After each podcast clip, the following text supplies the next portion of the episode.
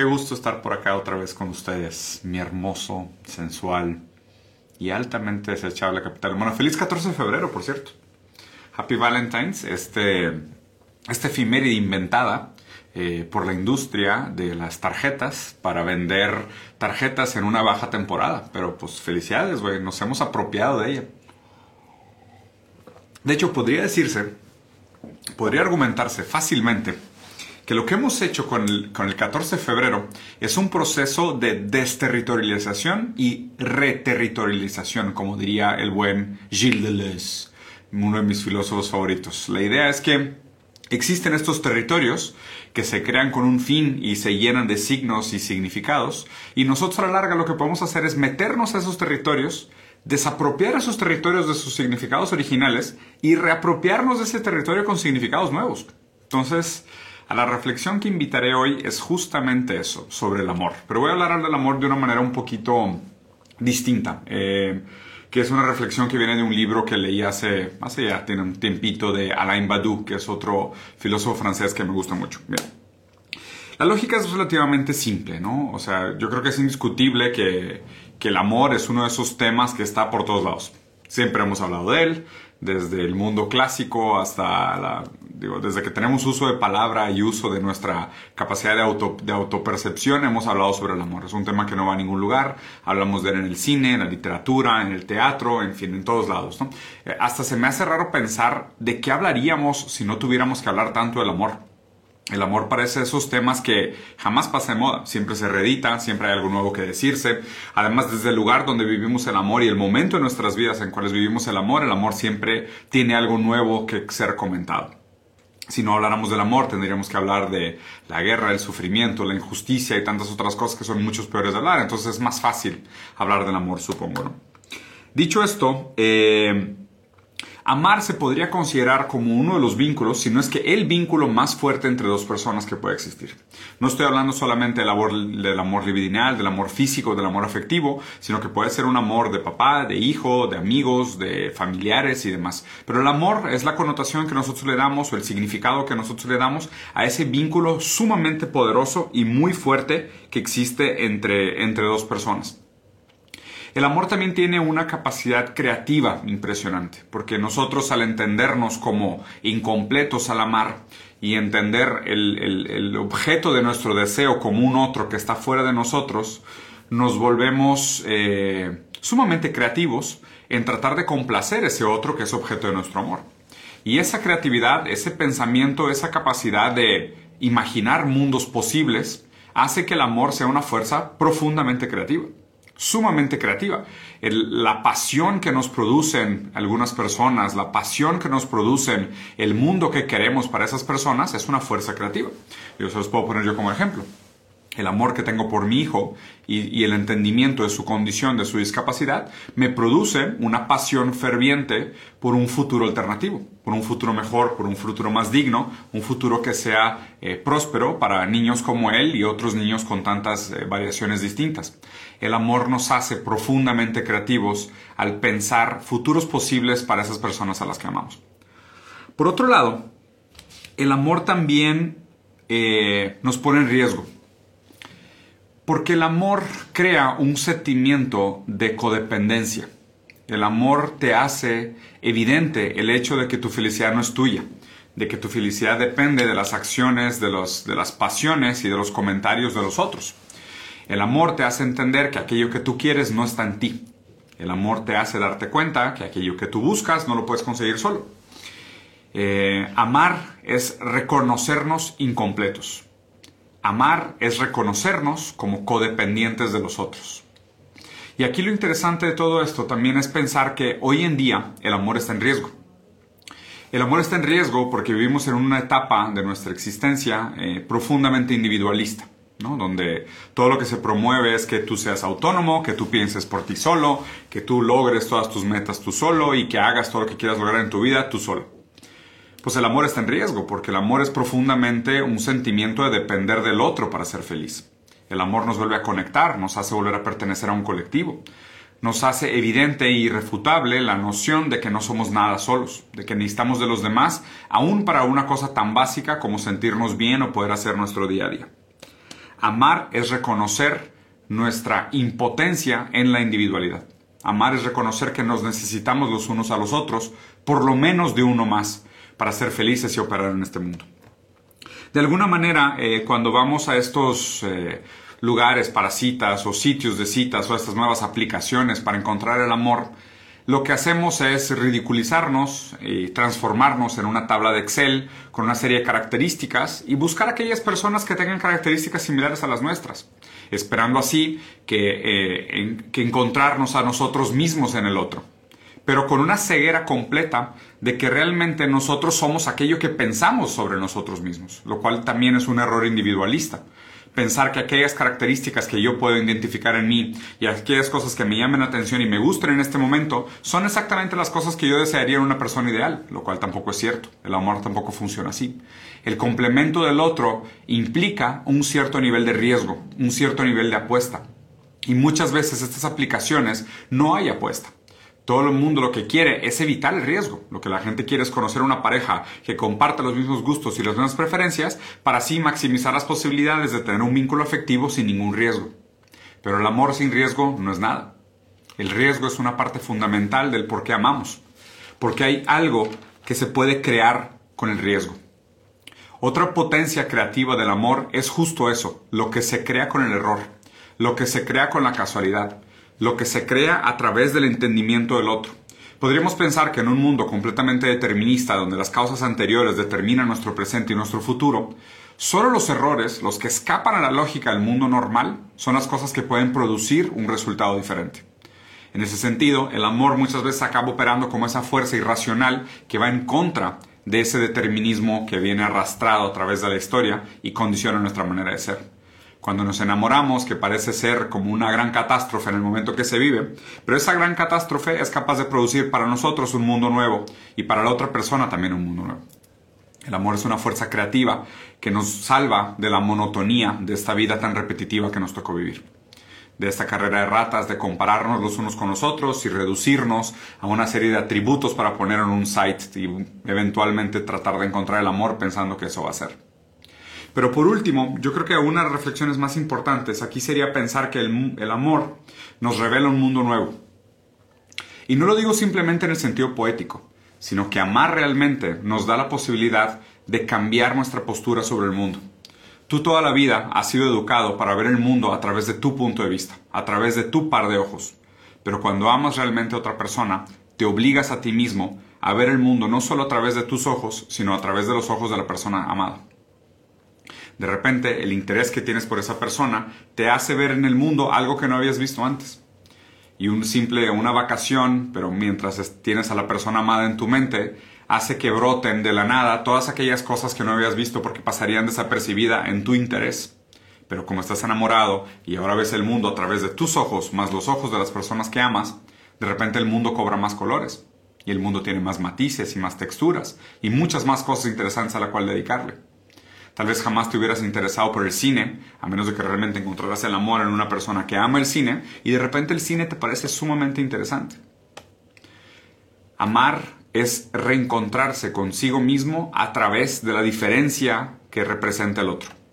El otro nos presenta una oposición, nos presenta la, la versatilidad con la que podemos voltear a ver el mundo que nos rodea. Nos presenta una oportunidad de ver el mundo con otros ojos, unos ojos prestados, pero para ello realmente hay que amar, porque solo cuando realmente amamos al otro, su mirada nos interesa. No solo como una mirada constitutiva que nos da un lugar en el mundo, sino como una mirada que nos permite ver el mundo de otra manera. Hoy es Día del Amor y la Amistad, es un día importante que empezó como una excusa para vender tarjetas, pero nos podemos reapropiar de ese día y tal vez hacerlo un día que nos llame a la reflexión de de abandonar este individualismo que nos tiene sufriendo de esta soledad crónica, el miedo al rechazo nos condena aún más a mantenernos solos o a buscar relaciones que son superficiales, transaccionales y plásticas, cuando realmente lo que tenemos que entender es que el amor sí es una apuesta, sí es un riesgo, pero del otro lado de ese riesgo y del otro lado de esa apuesta se esconde uno de los premios más grandes que podemos encontrar en la vida, que es la creatividad para la creación de lo nuevo y el potencial de ver el mundo desde otros ojos para que cobre un sentido diferente. Muy bien, los dejo por aquí. no quería que fuera demasiado largo esto, a menos que ya tengan preguntas. Si tienen preguntas, no, no importaría, no me importaría platicar un par de preguntitas antes de irme. Sí, voy a guardar el video, no se preocupen, pero aún así, déjame ver porque acá la gente puso preguntas. Eh, ¿Cómo podemos escapar del individualismo contemporáneo para amar? Justo yo creo que es eso, el, el, el descubrir que, que, ver, Vamos a empezar por el, por el, simple hecho del lenguaje, ¿no? Las palabras que usamos no son nuestras, las palabras que usamos son heredadas. La propia estructura del lenguaje que usamos no es nuestro, la estructura del lenguaje que usamos se constituye históricamente. La lógica que toman las cosas, las relaciones entre los significados, entre los significantes, el uso de los signos, es algo que se ha constituido socialmente a través de la historia. Tú llegaste y ya naciste en ese contexto. Las propias palabras que usas para describir tu vida no son tuyas, son prestadas. Cobrar ese tipo de conciencia nos ayuda a entendernos menos como individuo y más como parte de un colectivo que constantemente se reactualiza y te constituye a ti como individuo. Piénselo así, digo, hoy la verdad es que no pensamos en lo que debe de haber costado o en lo complicado que fue el desarrollo del fuego en sus inicios, ¿no? Tomamos el fuego por sentado como si siempre ha estado ahí y es parte del legado de la humanidad. Pero cada vez que hacemos cualquier cosa relacionada con tecnología, el dominio sobre el fuego está implícito en ese avance tecnológico. Y ahora piensan así para cada uno de los avances tecnológicos que ha tenido la humanidad, donde la gente se jacta de ser muy creadora, innovadora y creativa con sus modelos de negocios, realmente lo que están haciendo es, un deservicio total a la historia de la capacidad creativa que tenemos nosotros como colectivo al mucho que los diferentes intentos y permutaciones de, fracasos, errores, que eventualmente llegan a algún tipo de acierto o nos acercan al conocimiento, es la única manera a través de la cual hemos acumulado conocimiento histórico que nos permite hacer las cosas que buscamos hoy en día como innovación. Eh, el amor debería ser más allá de todo este tema cursi, de lo que es, de lo bonito que se siente y las maripositas y lo que tú quieras. El amor para mí es una es un reconocimiento de nuestra incapacidad de cualquier tipo de existir individual. Y es un, es un, como un llamado de regreso a, esa conciencia colectiva que siempre debería ser parte de nosotros. A ver qué más. Eh, ¿Por qué crees que las personas confundimos tanto el amor con la experiencia del enamoramiento? Lo que pasa es que justo me parece que que en esos momentos donde la razón se ve nublada, por, las intenciones, por el deseo, por las cargas libidinales y demás, y por la actividad química que sucede en tu cuerpo, es más difícil usar la razón. Obviamente también tendemos a pensar que el lenguaje es algo que responde directamente al uso racional del pensamiento, pero no es así.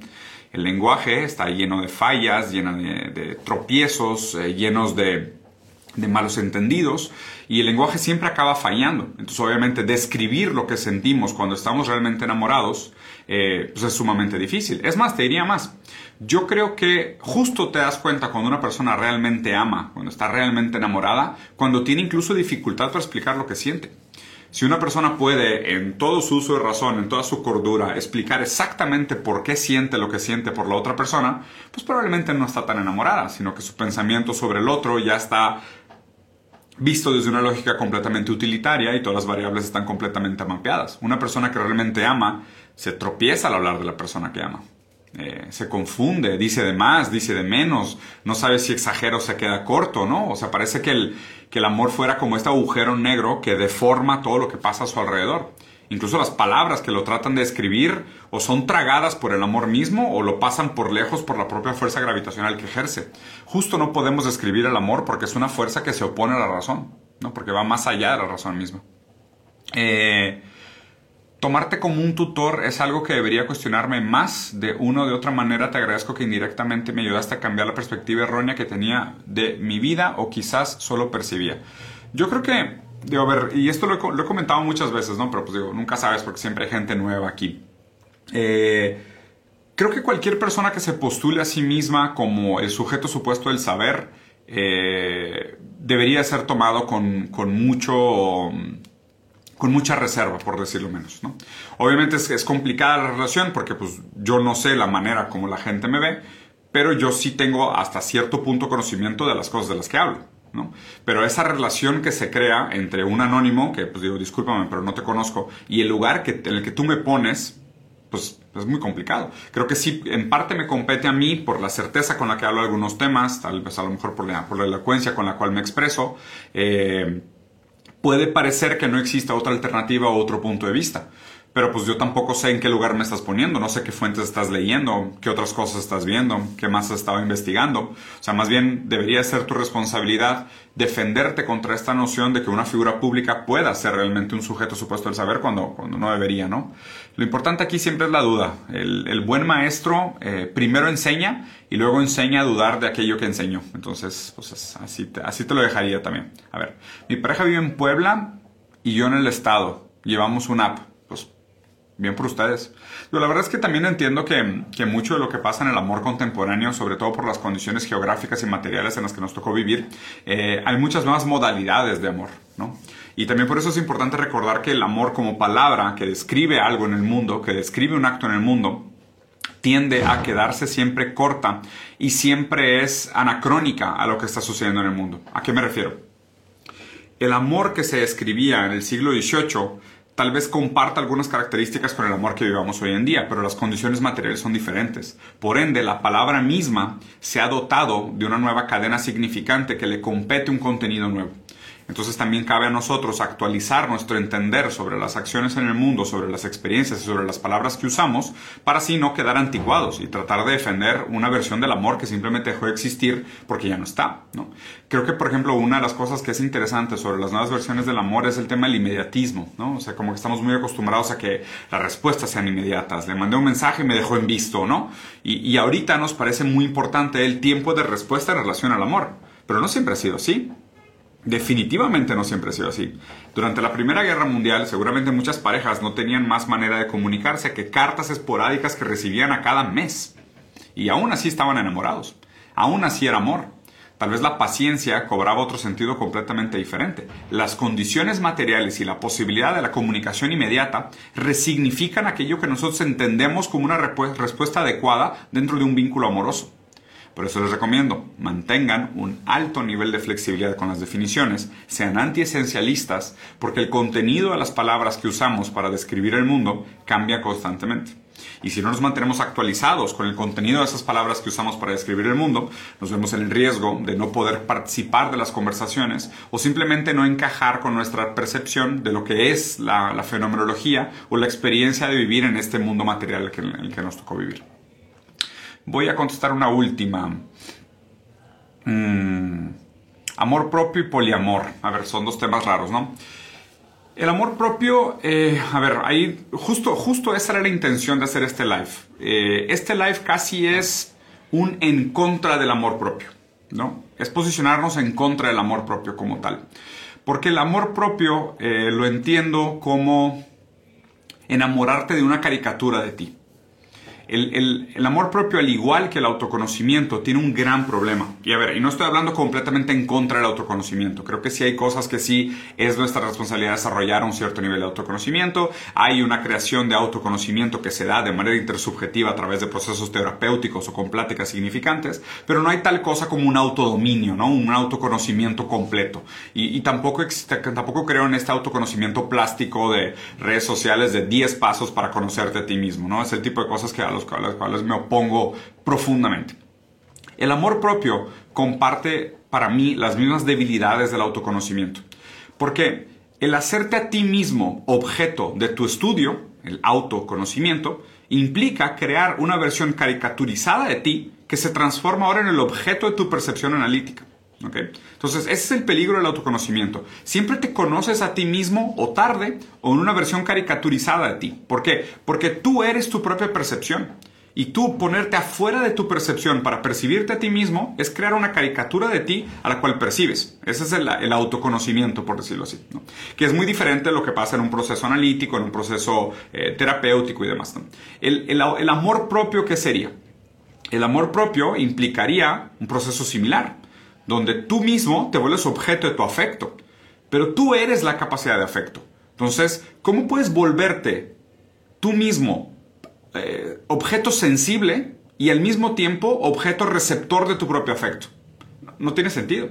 O sea, tú no, tú no te puedes tener afecto a ti mismo porque tú eres tu afecto también.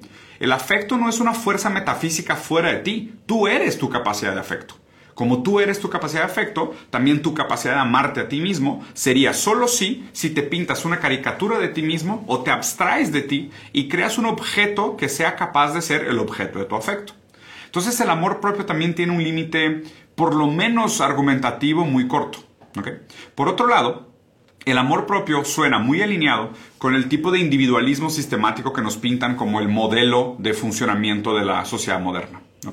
El, si tú te quieres a ti mismo, tú tienes que quererte a ti mismo antes de querer a los demás. Tú tienes que saber quererte a ti mismo en tus peores momentos. Y, y todo esto acaba de nuevo relegando a un tipo de voluntarismo meritocrático.